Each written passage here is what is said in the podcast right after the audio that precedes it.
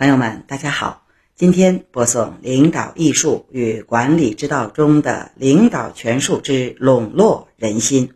这里有两个案例，先听案例一：王莽受诸侯王土。王莽想笼络喜欢封爵的人，却又不想分给他们土地，就借口说封地的具体位置和范围还没有确定，先赐给他们象征封地的泥土。然后仿照古代的礼仪制度，举行了一系列的隆重热烈、冠冕堂皇的授土仪式，来表现自己的博学与郑重，并满足那些受封者的虚荣心。点评：王莽假借募谷之名，沽名钓誉，玩弄华而不实的手段，大开空头支票，以收买笼络人心。岂知骗得了一时，骗不了一世。骗局穿帮之日，便是众叛亲离之时。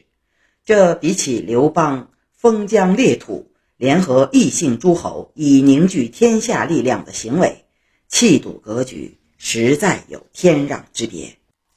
靠这些雕虫小技的权术，焉能治国安邦？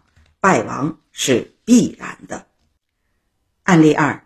张德厮杀羊，案例二的原文非常简洁，但很有意思，所以我也想读给大家听。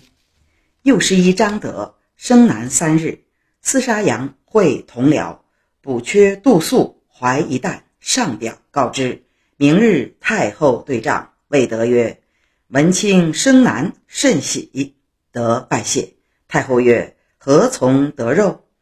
得叩头服罪。太后曰：“朕尽屠宰，吉凶不遇。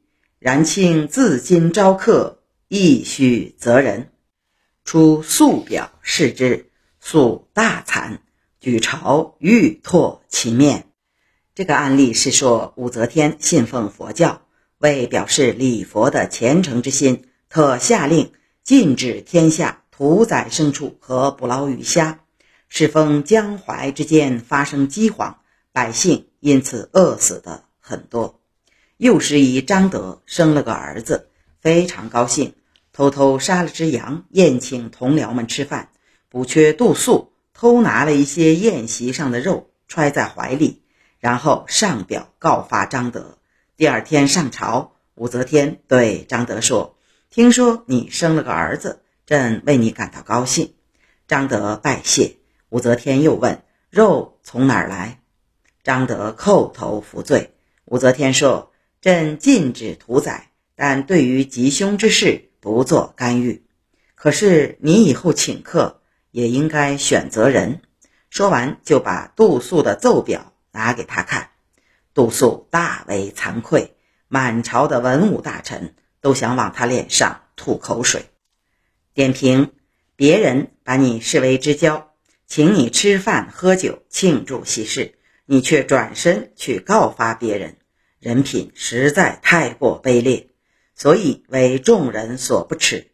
武则天此举故意表现出人情味的一面，意在通过揭露小人而笼络人心。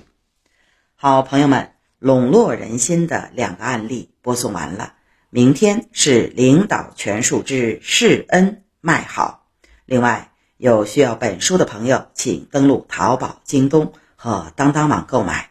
朋友们，明天再见。